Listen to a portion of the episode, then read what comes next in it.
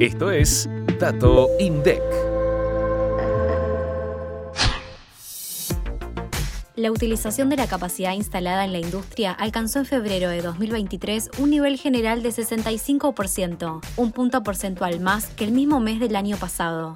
Los bloques sectoriales que presentaron niveles superiores al general fueron refinación del petróleo, papel y cartón, industrias metálicas básicas, productos minerales no metálicos y sustancias y productos químicos. Con respecto a febrero de 2022, la principal incidencia positiva se observó en la refinación del petróleo y en las industrias metálicas básicas. El relevamiento de la utilización de la capacidad instalada en la industria tiene en cuenta cuál es la producción máxima que cada sector puede obtener a partir de criterios técnicos, como el aprovechamiento potencial de las plantas productivas con el máximo de turnos posibles.